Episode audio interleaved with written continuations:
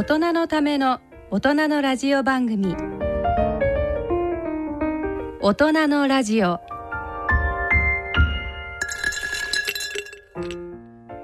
ご機嫌いかがですか？大関俊です。毎月3週目のこの時間はラジオ一等塾のコーナーをお送りしています。ゲストは株式会社桑山会長桑山幸宏さん。進行は医療法人特進会グループ代表の松村博さんです。一等塾は医療法人特進会グループが主催する勉強会のことで1995年に特進会グループ代表松村博さんが代表世話人となり発足しました。儒学者佐藤一切による一頭を下げて暗夜を行く暗夜を憂うことなかれただ一頭を頼めの言葉から命名されました。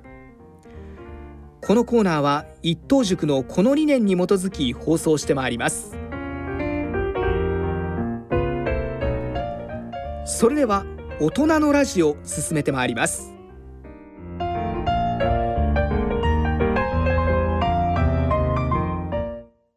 大人のための大人のラジオ。この番組は各社の提供でお送りします。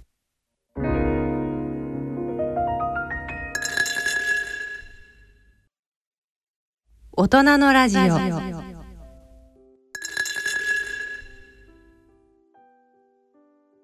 ラジオ一等塾のコーナーです。今回のゲストは株式会社桑山会長桑山幸宏さんです。富山県の中学を卒業して上京し業界トップの総合ジュエリーメーカーを一から作り上げ日本ジュエリー協会会長も務めた桑山会長と日本最大の医療法人特進会グループ代表の松村博さんとの対談。どんなお話が伺えるのでしょうか？で小山さんとはあの深谷先生とお付き合いするようになっていましてから、はい、深谷先生が一番あの親しい信頼している友人だということで紹介いただいてから、まあ、かれこれもう10年近くはい、になると思うんですがそれからもう本当に深谷ファミリーと小山ファミリーとは家族ぐるみの付き合いさせていただいてます。でただその小山さんも僕もあんまり仕事のことをお互いに話しませんのではい、はい、意外と小山さんのそのお仕事の話はあの知らない部分も多かったんですがこの前花田であの深井先生と小山さんの対談がございまして、はい。それを読ませていただいてから改めてやっぱ小山さんってすごいなと。いいとんこれはもぜひ松村先生の 足元にもそんなこと及びでますが、ラジオ一等塾に出ていただきたいということで今日お願いしたいありがとうございます。でまずあの一般の方はその小山さんの会社の概要を意外とご存じないんじゃないかと、はい、で大体どんな感じの感じでやってらっしゃるのかを。はい、あのー業界でも黒子と言われる方なんですね、あのメーカーなもんですから、ですからあまりあの宣伝をしないというのがうちの会社の方針だったんです。で今あの令和5年のお会社の概要を見ますとですね、えー創業は1964年の創業なんです。はいはい。で創立が1970年の4月、はいそれで今のところ連結の売り上げが一応361億ぐらいですね、すごいですね、はい。で従業員数もその連結なんですけれども一時期はやっぱり1500名ほどいたんですけれどもコロナの影響で海外で減りまして今1371名。このうちあの国内海外だとどのぐらいの割合ですか？そうですね。やっぱり海外の方多いですね。海外の方は6割6割。国内が4割というところだと思います。で、えー私は会長を務めていまして、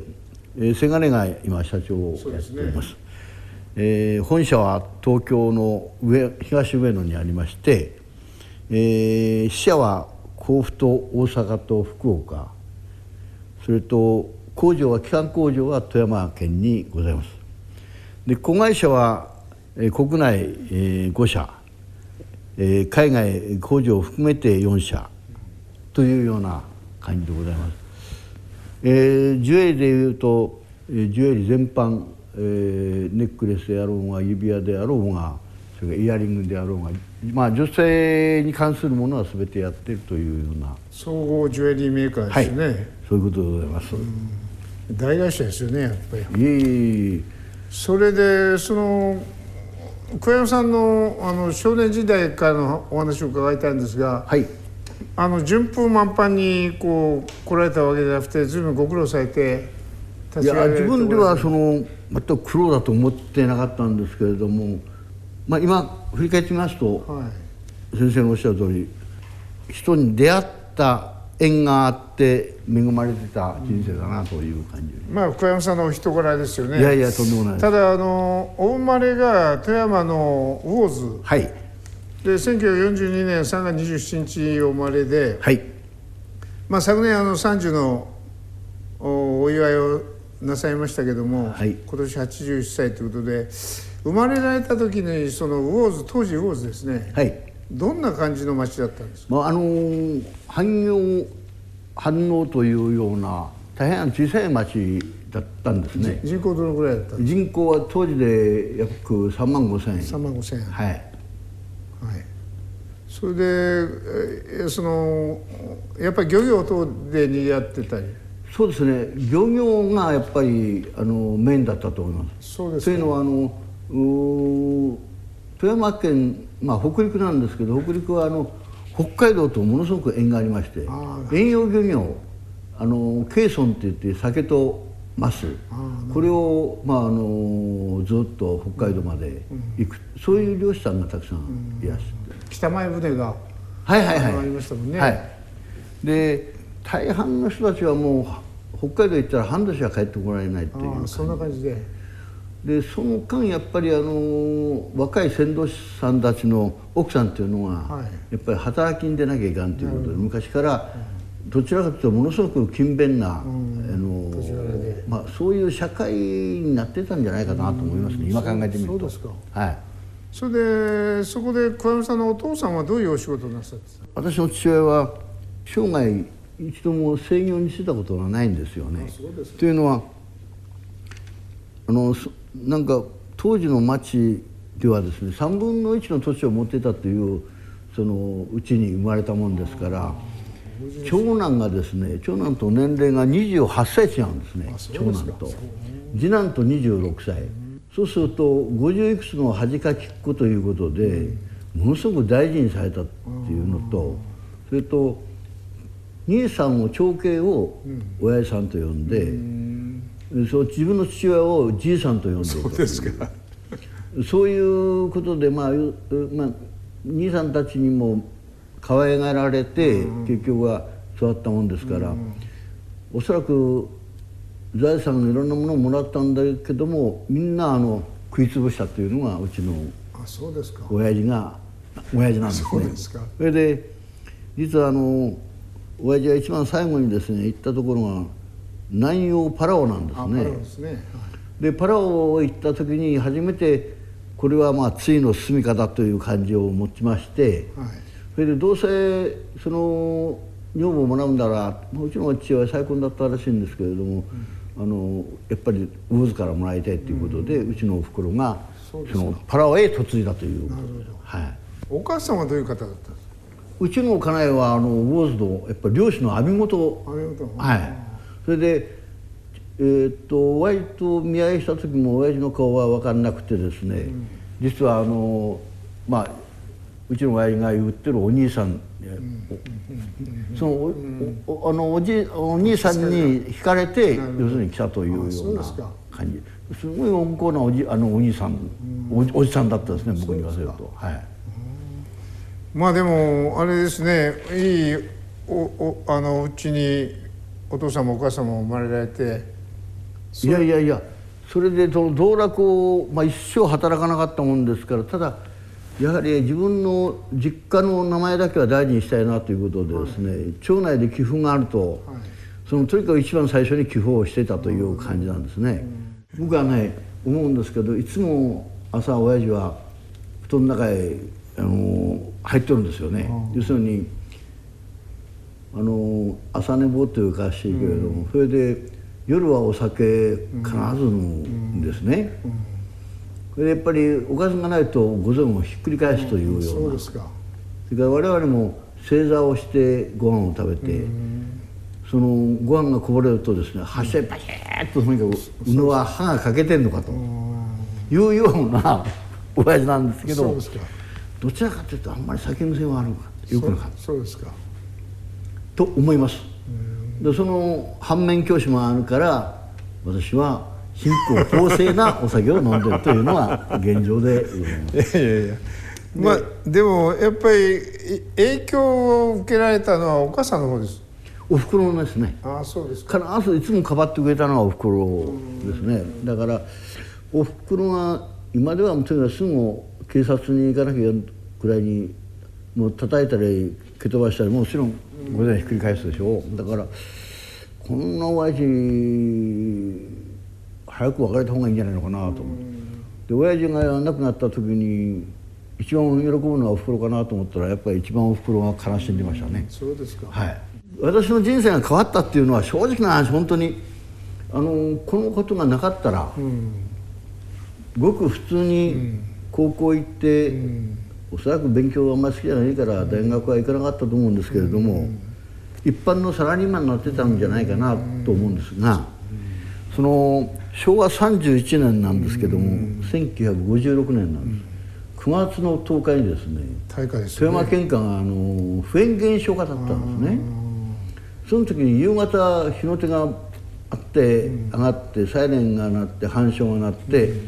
そっとそれを見たらその、まあ、夕空にですねクジラが潮を吹いとるように火柱がバーッと上がったんですよ。今まで見たことのない火柱だったですね。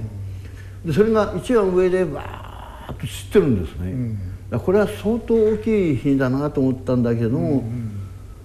自分たちのすあの住んでるところから2丁先なもんですから相当余裕を持った。でうちの父親はもう火事だっていうとすぐその近くの知り合いのところへ、まあ要するに火事場の手伝いに行った、ところがだんだんだんだん迫ってきて、とこ親はね、質屋みたいなあの金貸しのその仕事やったもんだから、まあ、私のうちの袋の親戚だとかいろんな人が来て、みんなあの荷物をひ、まあ、担ぎ出してくれたんですよ、で私はもちろん担ぎ出したんですけれども、その時にあのすぐ後ろもう、ま、道が狭くてですね消防車も燃えたくらいで人身動きが取れないんですね。ごった返して。でちょうど裏裏あの富山でいうと瀬戸なんですけど、瀬戸の川自体に荷物を持って、その全然ちょっと違った方角のおあの親戚へみんな預けたんですね、そこへ。それで2度ほど往復したら今度は日の手がまた全然変わってその避難した先が燃えそうになった。それで一番最初に一番親父の大事にしたものを持って出たんですけれども、あるところへ置いて、それで帰ってきて、あおふくろはミシンを大事にしてたなと思って、そのミシンを担いで、その先ほど置いた商品を取りに、まあ場場に行ったんですねそこにもう商品ないんですよ。火事場泥棒なのか、それで一晩中ミシンを担いで、まあ要するに野宿をしたというのが、でまあ、一日中とにかくあの燃えていたという大体1700トンぐらい。そうみたいですね、はい。な燃えたんです。5, 人亡くなって、はい。170人怪我なさって。とにかく朝をあの街を見るとですねもう灰灰だけが2 3 0センチ積もっている、まあ、雪が積もってるような感じでで印象的だったのはあの郵便局とか銀行の金庫だけがポツンとこうあるというようなそんな感じだったですね。この前のあの糸魚川では火災あったじゃないですか、はいはいはい。あんな感じだったんですかね。もっと大きいですね。もっとでかい。はもう桁違いに大きい、もう能登半島からももう完璧に見えてるしそれで学校がですね我々は被災者なんで、1週間休校があったんです、それで学校は中学校は3日間休校になって、同級生がみんな木工担いで、はいはい。手伝いにしてくれたんですね、で1週間経って投稿した時から私の人生がちょっと変わってたという。もういまだにお付き合いしてる学校の中学校の先生なんですけど、女性の先生、うん。あ女性だったんですか。ええ。で僕は17年の3月27日生まれなもんですから、一番なんていうか小さくて一番前にいるわけですよね。うん。なるほそれで教科書を、まあ、男女共学で教科書をとにかくなくした人は、とにかく隣の人に見せてもらいなさいって、で新しい教科書っていうのはおそらく2か月か3か月かかるから、ねまあ、要するに間に合うか間に合わないか分からないという、そんそんな話だったの。でうちが票を出したんじゃなくてもらい上で、まあ被害者被災者なんだからと思って、それで一度最初からが、あのー学校のカバンなんか持ち出してないんですけども、一度そその避難してその避難したところがまた燃えたような状態で、カバンなんか出せたかなというのが正直な話なんですね。で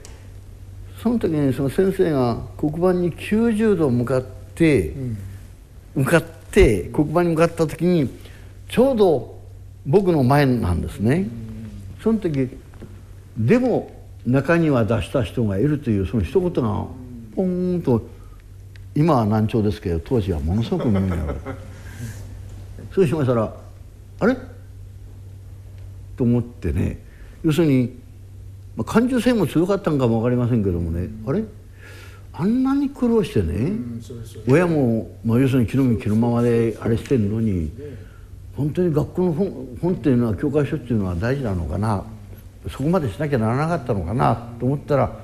自分自身でねふわーっともう疑問が出てきた、それね全然先生が悪気があって言ったわけでも何でもないんですよ。その時に「あじゃあ俺あの教科書見せてもらわなくてもいいや」うん。うん俺もうあの進学やめたってその時なんなんでかは僕ねよし俺商売の道入ろうと思って。それで友人3人ぐらいに作って「おお前らな高校行ってな大学行って、その代わりこれ約束だぞ」と、その代わり出たところから勝負しようよと。うんなるほど。出てから、そうなやっぱりね東大出てね、労働省の総務審議官になったのもいるん。でこれあの深谷先生もよくご存知、それで私は進学を諦めたんです。で進学を諦めたんだけども当時のあの学校の先生からもいろんな人が一生懸命成績良かったんですよね。まあまあまあところがとにかく進学しろ進学しろということで、と親はね、自分のとこの財産がみんな燃えて、質屋みたいなあの金貸しのその仕事やったもんだから、預かったものも燃えてるわけですよ。だから親は親でこの子はとにかく親のことを心配して進学を諦めたと思ってるわけ、僕は全然これ別にそんなのなかった。とにかくでっちごぞいしてやるんだと思って、で卒業と同時に昭和31年の9月の10日が火事で昭和32年の3月の21日にとにかく富山行ったんですね。でその時に出会ったのは草島秀治さんというあの当時旦那さんなんですよ。親方あ旦那さん。で278人いましたね。雑貨問屋へ修行に行ったんですね。で当時はもう自動車ももちろん自転車にリアカー引っ張って物を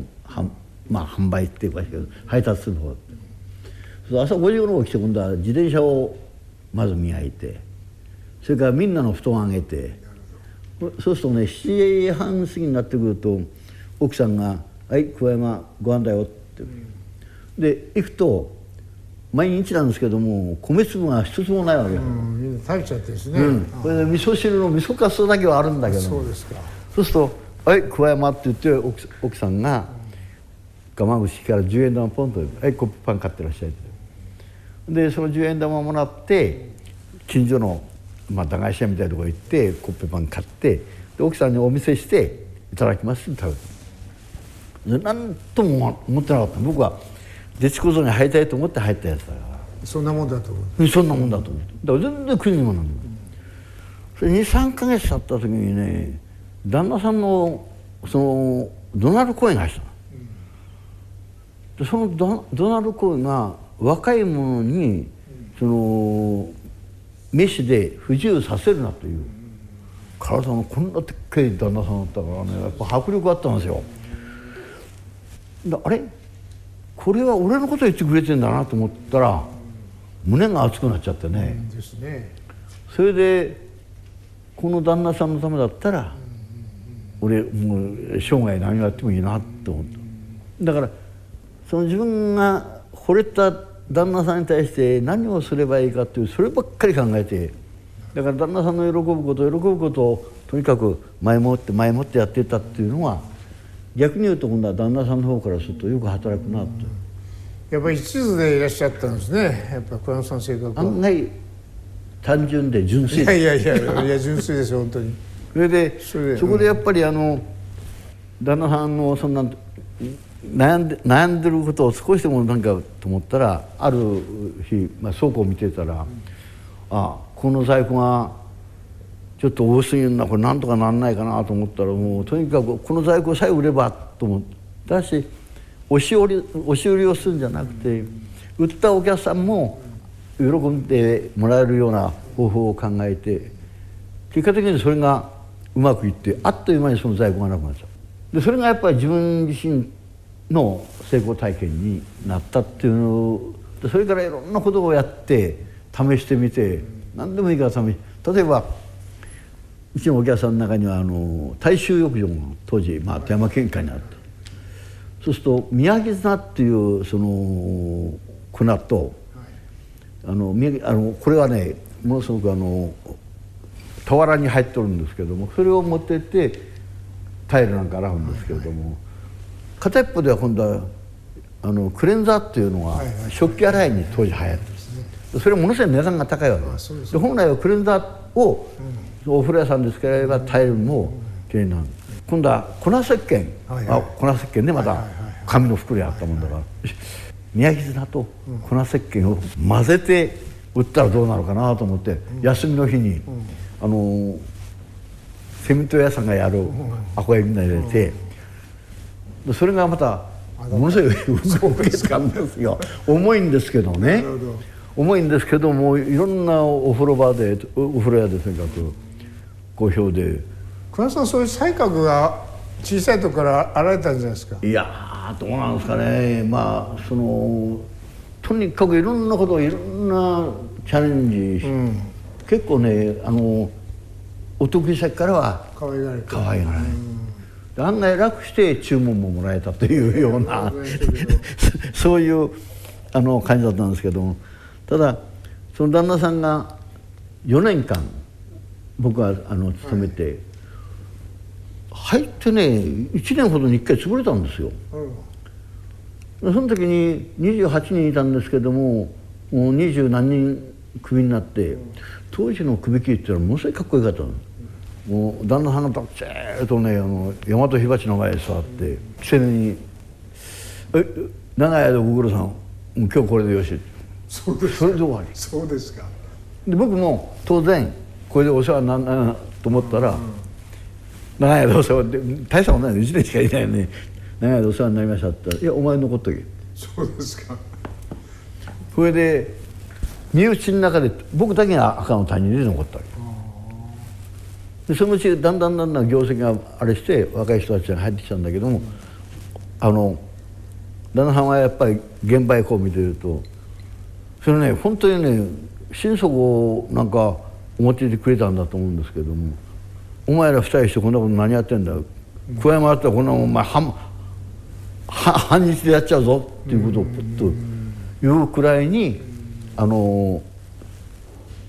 なんとなく。やっぱり一目置かれてそれはあった、それで旦那さんが4年経って俺はやっぱりこの商売ダメだ。水商売になるって。戻るって。でその時に親戚のまあ要するに旦那さんの奥さんの弟さんが一番まあ一番バンドは当時。その人が社長になるでお前桑山残れって常務にするか。らいやもうその人はあんまり好きじゃなかった。で旦那さんが辞めた同時に僕が辞めた。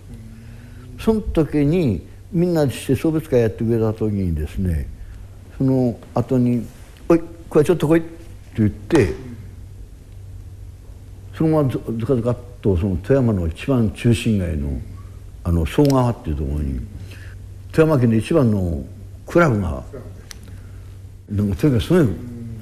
それでそこへなななんでこんなゴーゴーゴーゴー姿連れてくるんかなと思って行ったらだ旦那さんが座って「おいこお前座る」って飲めやってあんまり飲めなかったで最後に言ってくれた「お前は、魚津の桑山だと思うな」富山の草島自分の草島草島の出だと思えといいことも悪いことも特に悪いことは俺の耳にすぐ入るからなだからそのつもりで東京へ行けって。なかなかそれいいですね普通その。人は言えんですよいやでも映画の話みたいで人いや本当に。人共同の。やっぱりそれだけ気に入られてたんでしょうね。ええもうものすごくね、あのー大事に本当に僕が惚れたから、これでもかこれでもかという惚れ方をしたんだと思うんですけど、それで東京にこうなったんです。それは、私の遠い遠石があの富山で山森製作さんってまああの工業用の鎖を作ってた。工業の鎖ですか？はい、あの銅だとか真鍮だとか洋箔だとか、そういうのを東京の責任者がいないっていうんでスカウトされてきたわけです、でその時まだ金が統制されたもんですから、金の指輪がものすごく流行っていた、あの高堀というもの。で桑名桑山お前この白山っていうその職人さんがいるけどもこれは日本一の高堀なんだけどもこの高白山さんの作った高堀だったらもう右から左に売れるからただ作ってくれないんだと、お前行ってとにかくなんとか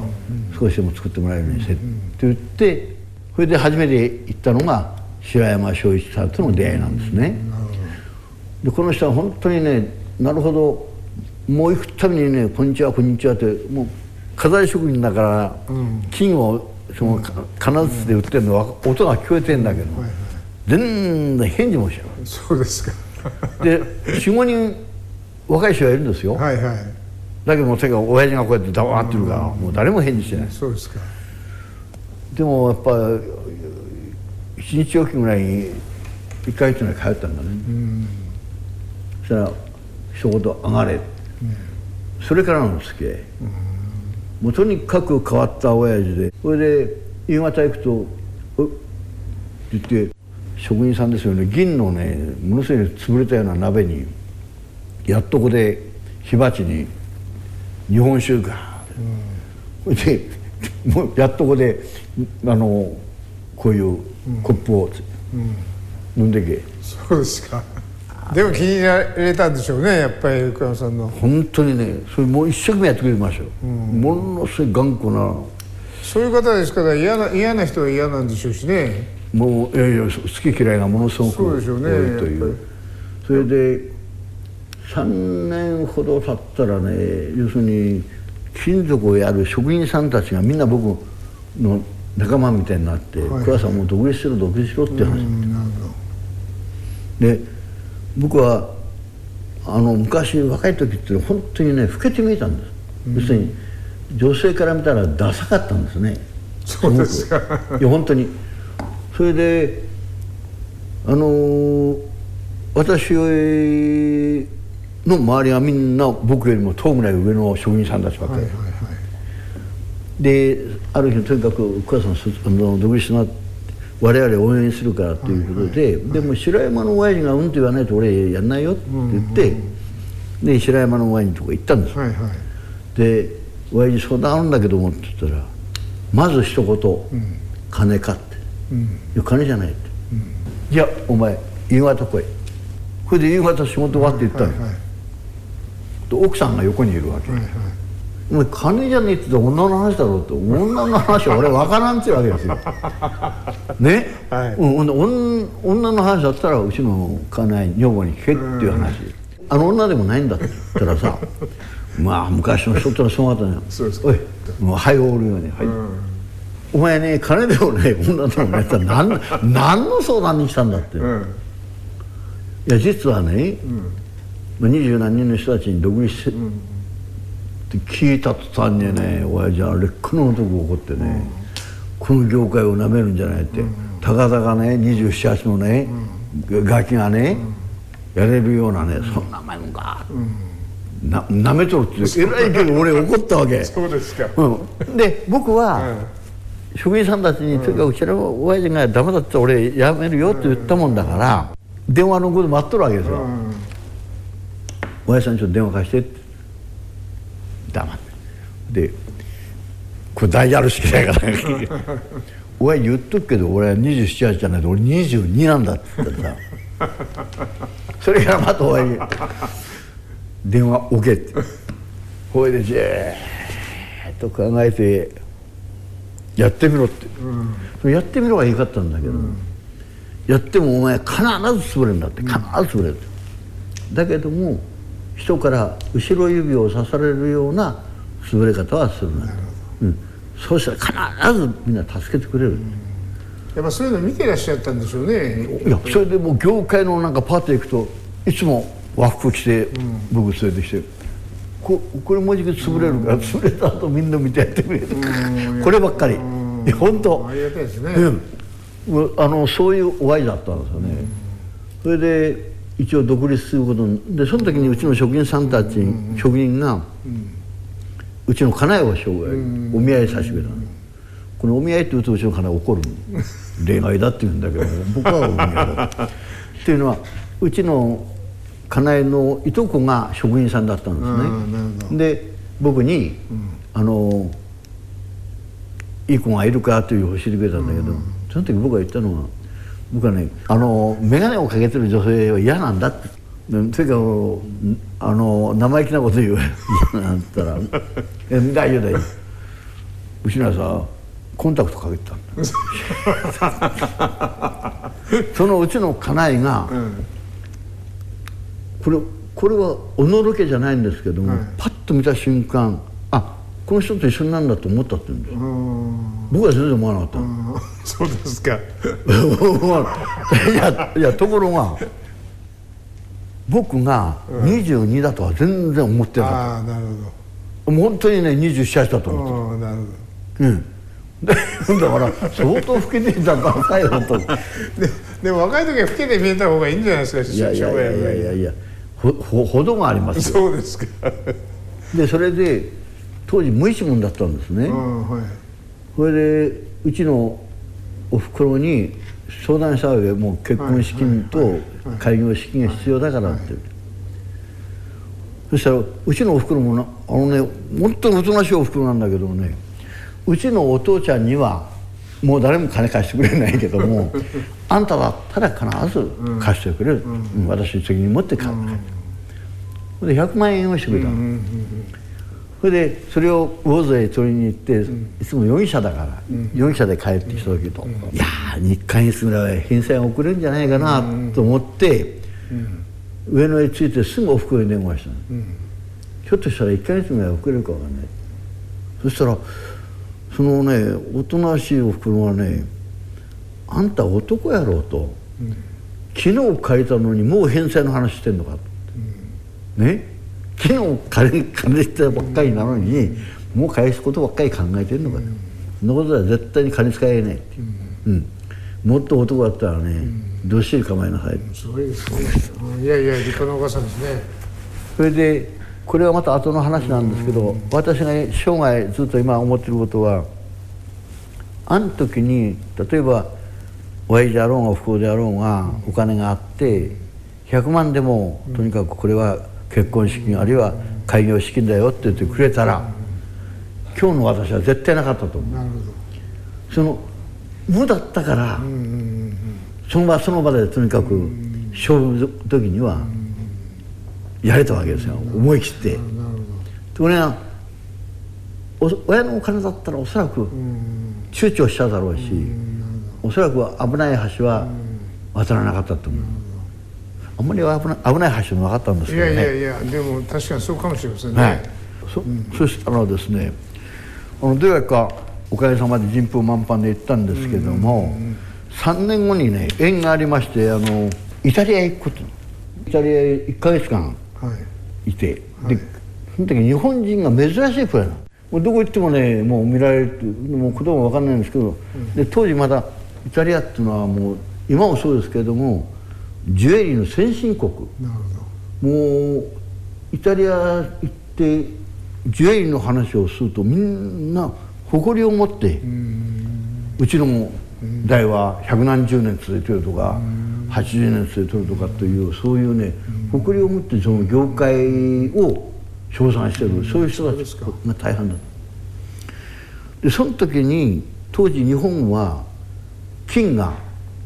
配給制だったんですよね。そうらしいですね。その時年間、はい、あの日銀から放出される金が1トン、はい、その1トンをですね、はい、我々のジュエリー業界と歯科医師さんの歯科ファン純金の、うん、これをまあおそらく9対1ぐらいで9割は我々のジュエリー協会だったと思うんですけど、うん、それも15の金地金流通協会のメンバーのとこへ一回流して、それから全国のその職人の組合さんに組合の人数に応じて配給があった、だからその時に僕は二十何人の職人さんたちにまず組合入ってくれと、で組合入る時は結構金がいるんですよ、それから飲み代も多い、だけども、ま、確実に金が手元に入るそれで複数の組合に入るようにみんな仕向けたわけ。だから金が統制されていたから商社もどこも入ってこれなかったんだけどもまあはは間産業だったんですね。でそこで結構金の地金をあの確保できた。で当時はみんな専業分業制っておかしいけれども金を売るんだったら売るだけ。それからそれをその合金ってか圧煙したりいろんなことをするとそういう地金屋さんがそれから飾り職人。それからそれを磨く今度はメッキ屋さん。もうねそれから分析をするところ。これこんな完璧にね分業制だったそういう中で職人さんたちにあんたたちが配給された金はうちが金を払ってあなた方が作りなさいって言うから地金は入る仕事はできる飲みしろは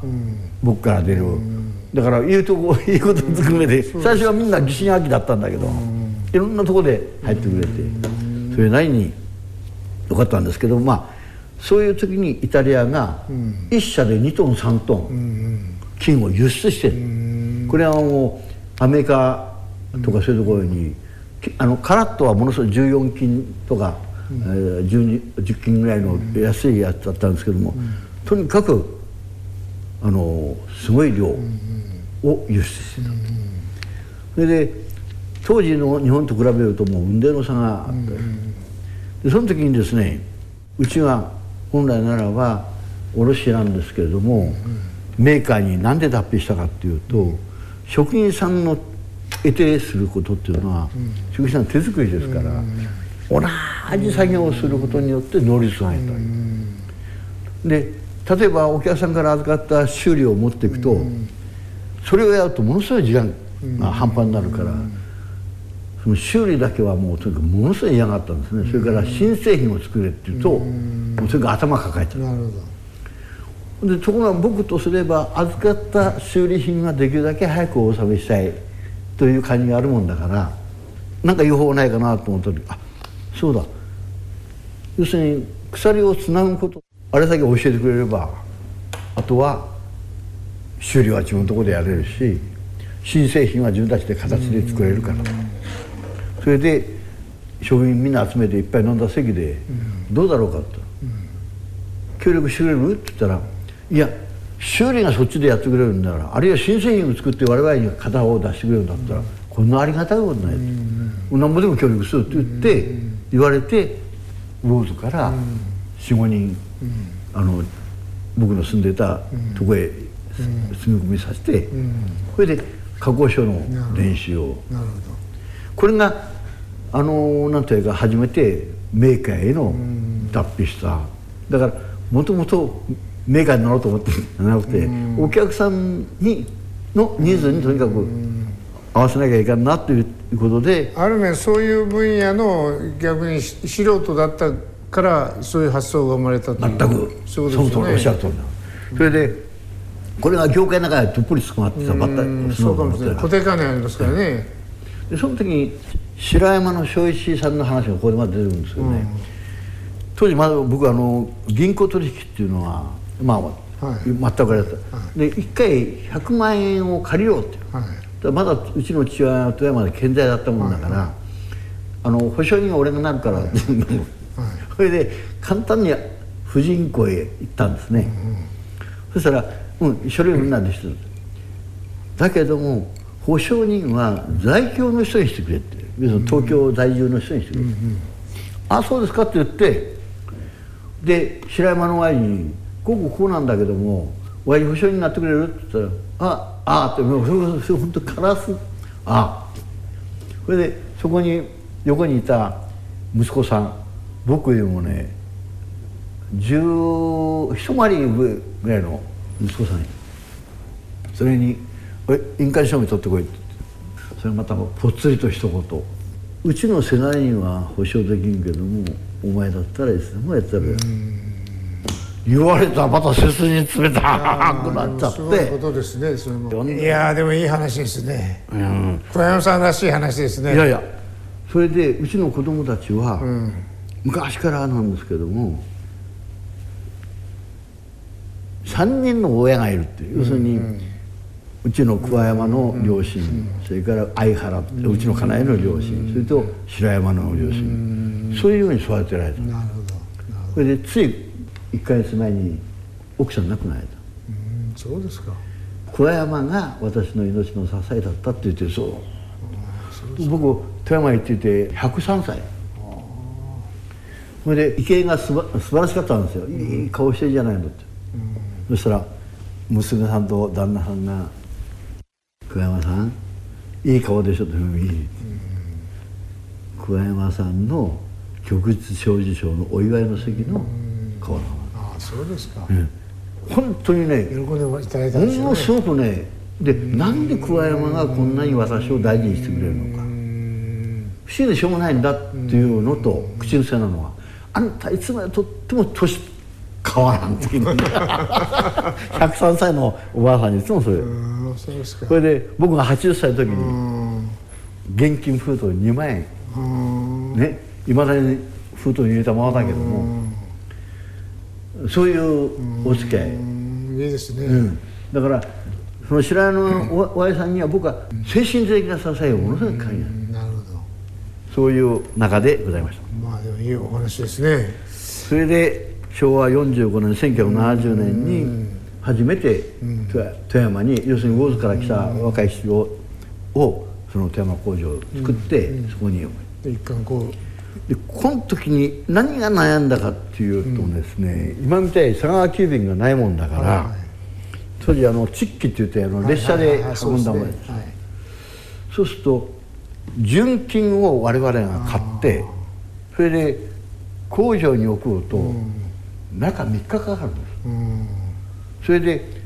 あの製品あの18金にしてあれ持ってくると。でそれを加工して、そして送ってくると大概加工してクズが出るのは6割ぐらい。で製品が4割ぐらいしかない。あそですか。でそれをまた中3日かかってきて、そうするとこれ金利だけでどうしようもないな。ギブアップだなと思ったんだけども、待て待てこれ純金を送って、製品だけを受け取ればいいや、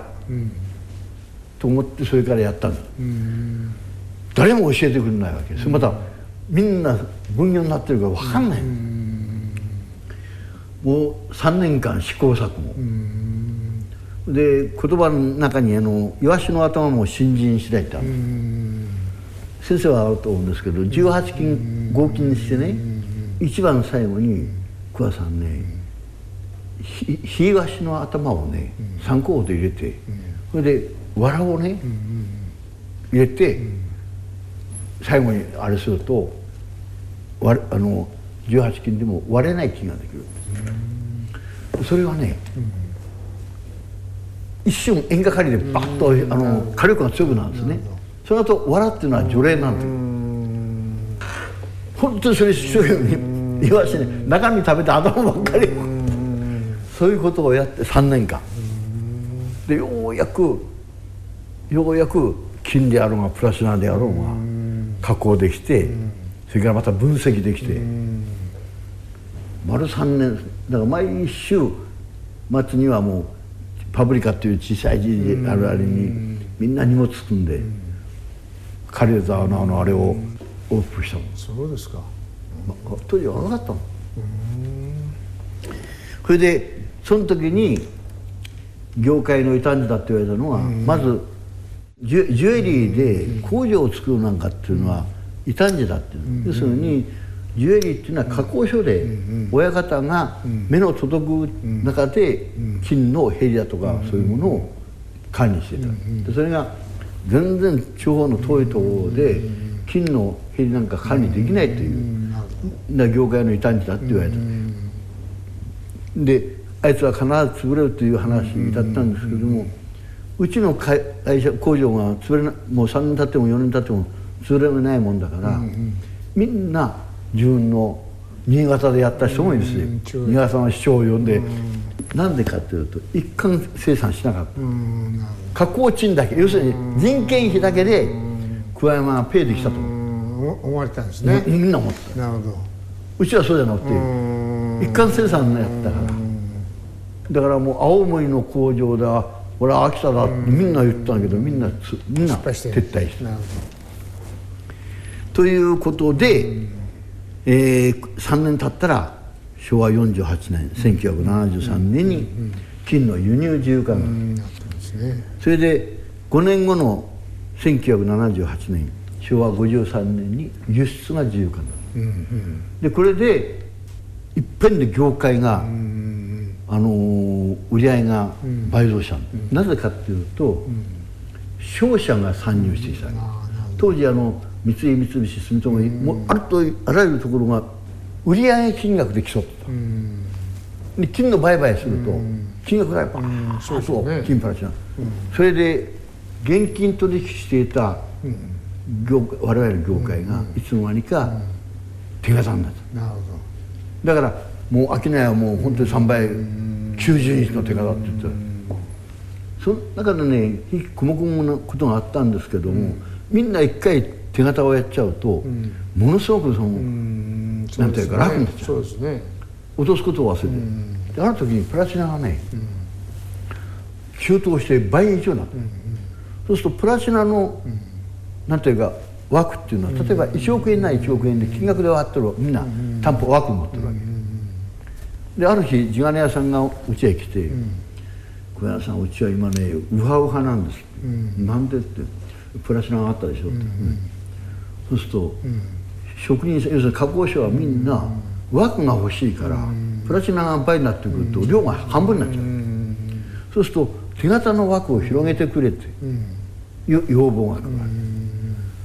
けでうちは今まで言えなかったうちの担保をください、担保を差し入れてください、保証人を入れてください、これがみんなまかり通るんですよって、それで、桑山さんとこはね、なんぼでも枠を無制限ですかって言われた時にやっぱり切にで翌日から3個回って、俺は手形をやめるから、ね。要するに明日から現金で買うからって言って、そしたら最初はね信用しないんですよ、要するにその現金って言ったらどっかで手形切ってんじゃないかとかいろんなへ変な、せっかく手形の額を自由に使ってんだからそれでいいじゃないのって言うんだけど、片っぽで手形を落としながら片っぽで現金だから、はい。嫌気礼をしなさいって。いうのが僕の理由やった、でみんな一応返してくれて、それで2年ほど経たんうちに風評が出たんです、桑山が某銀行の上の支店で不当たりを何月何日不当たりだそしたら当時のその銀行の支店長私も聞いたっちゃう、ね、聞いたけども小山さんのとこ手形やってないのになんでっていう右から左も言って、あれが1枚でも手形切ってたら風評で潰れてるわけですね、だからどこで幸いするか全く分かんないっていう。それ以来桑山っていうのは心配ないということと同時に桑山と取引してるところのお客さんは潰れないという感じだだから変なところと商売しちゃダメだ。要するにお客さんも信用だし。だから小山はそういう意味ではものすごく有名。そうです、ね、業界で引っかからなかった。そうですね。小山さんのおっしゃるその棚心経営っていうのはそういうのをひっくるめてそうな要するに自分で自分の思うごとにあの手のひらを揉めたり広げたり自分でやれないとこれが僕の時代ですよこれが銀行に借金ばっかりだったけどと閉めようと思っても閉まらないんですよ。これ僕言いますと信頼だと思う。だから棚の自分の棚の方でやれるだけの経営を少しずつやっていくべきだそれで結局その世界2位ぐらい金金を使ってこれでですね実はあの金はですね、はい、世界にワールドゴールドカウンシルが世界2位って言って、うん、で当時のあのゴールドマンにそうですね。されたんです。年間13トン。はい。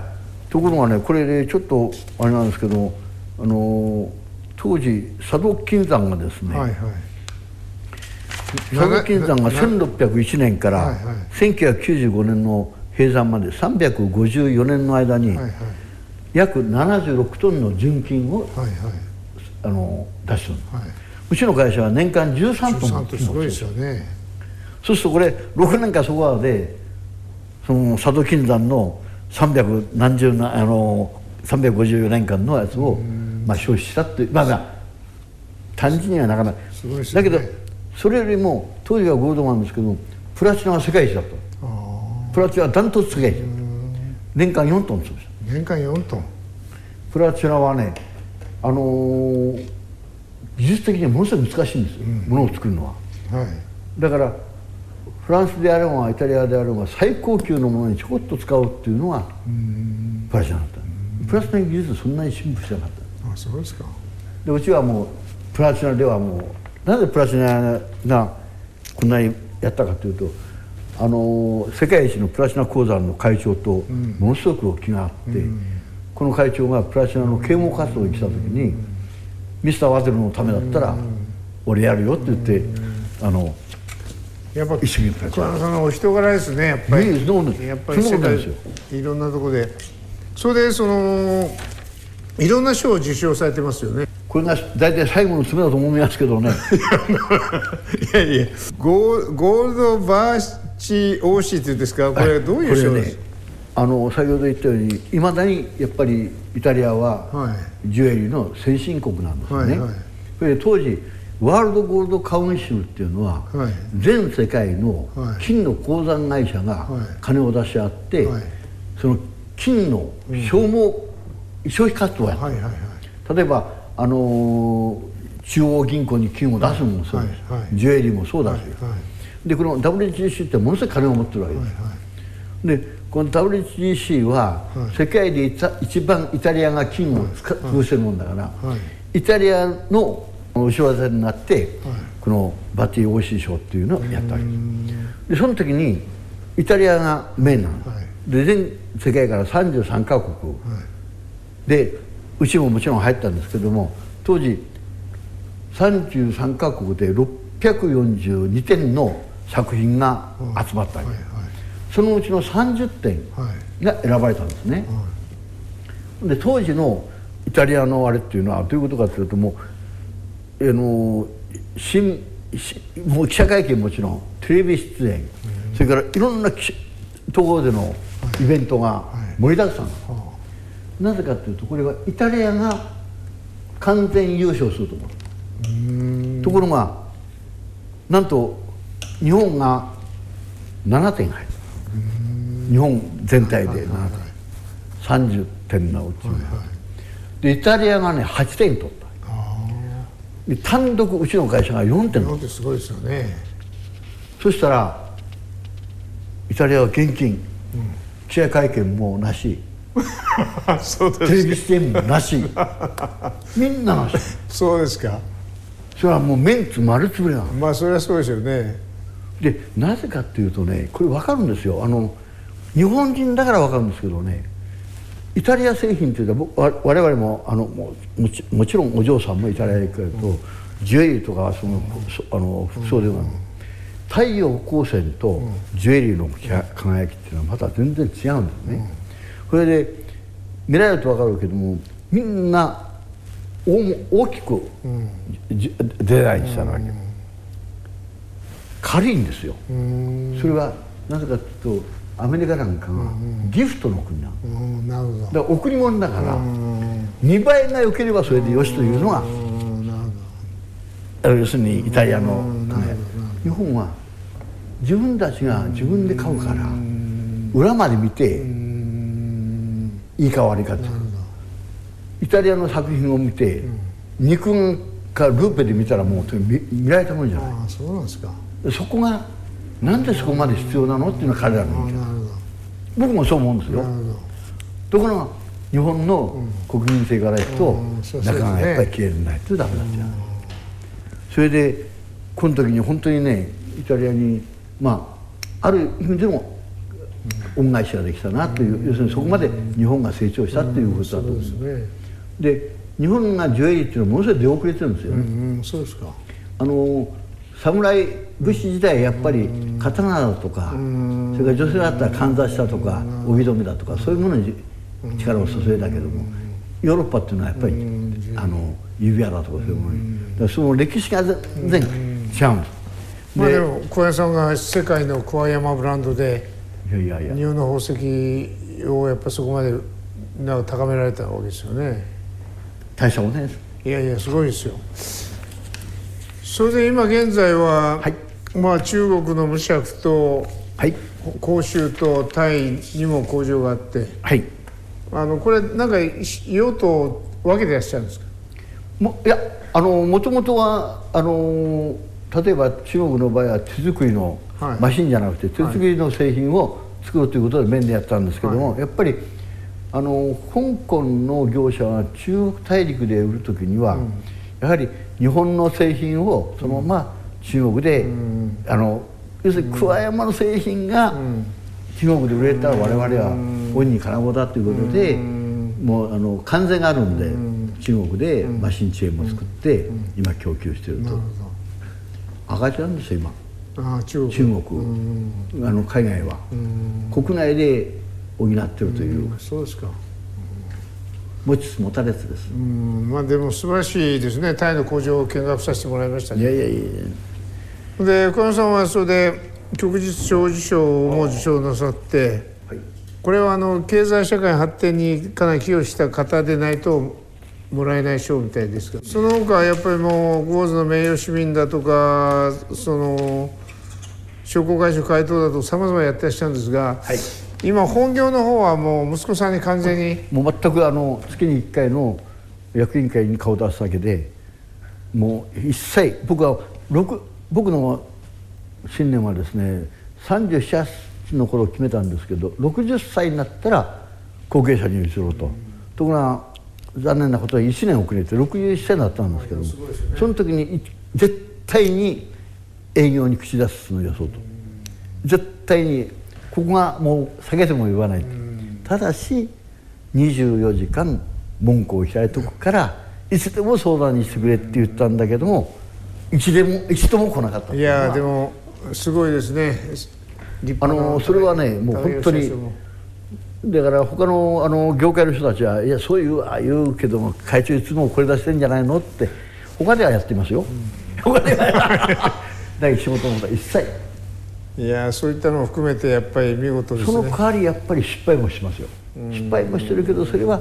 自分が僕に言われて失敗したんじゃなくて。なぜかというと僕が会長で例えばああしろこうしろって言ったらこれはもう彼らの責任じゃないから。やっぱり後継者っていうのは自分で成功するか自分で失敗するか失敗したらそれはいい薬になると思う。それはものすごくいい薬になったと思う。何億も損したけども何億以上の今勉強。いやでも素晴らしいですねなかなかその継承が一番難しいなと僕は思ってるんですが見事にやってらっしゃいますね。まあおかげさまでなんなんとなく今初々の形で生きてんじゃないのかなという感じ。小林さんはやっぱり趣味も本当に豊富で豊富っていうか多彩でいらっしゃって見事見事な人生だといやいや遊びたくてしょうがないんですけどもせがれじゃないけども、えー上野警察の講和会の会長と商工会議所の会長はやっていてくださいあとはどうでもいいです。う本当にね上野講和会のかあの会長になってくると何かあったらねパトカーあの上野警察署のパトカーみんな寄りますよっていう。ああそうですか。ああそうなんですね。まあでもそこまで社会的に信用力ないとなかなかそういう、あれも回ってこないでしょうからねそれでこれ余談なん役ですけどね。この間もあの上野警察講和会の総会があって懇親会やったんですけど必ず「あのあ上野駅」っていう歌を歌うんですよ最後に。で僕が講和会の会長になった時はね「あ上野駅」歌った時胸が熱くなってねというのはまあ僕が出てきた時というのは18かそこは上野駅の 18, 18番ホホームに着いたんですよね。ふわーってで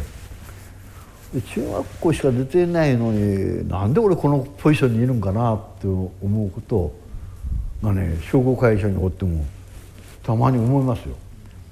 あのみんな100%一度も僕は あの高校出たという話はしてない。もうずっと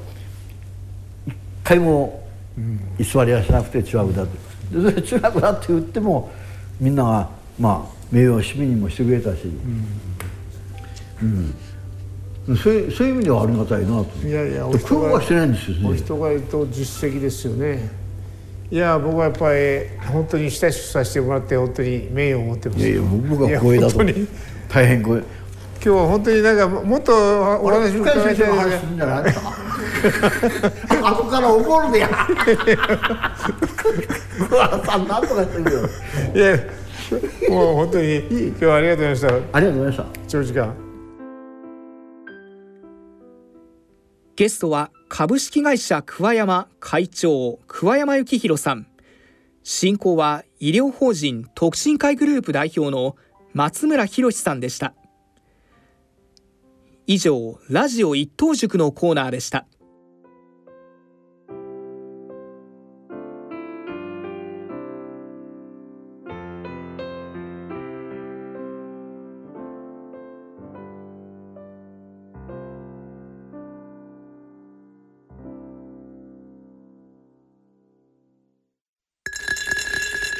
大人のための大人のラジオ。今回の大人のラジオはいかがでしたか？それではそろそろお時間です。ここまでのご案内は私大関俊でした。大人のための大人のラジオ。この番組は各社の提供でお送りしました。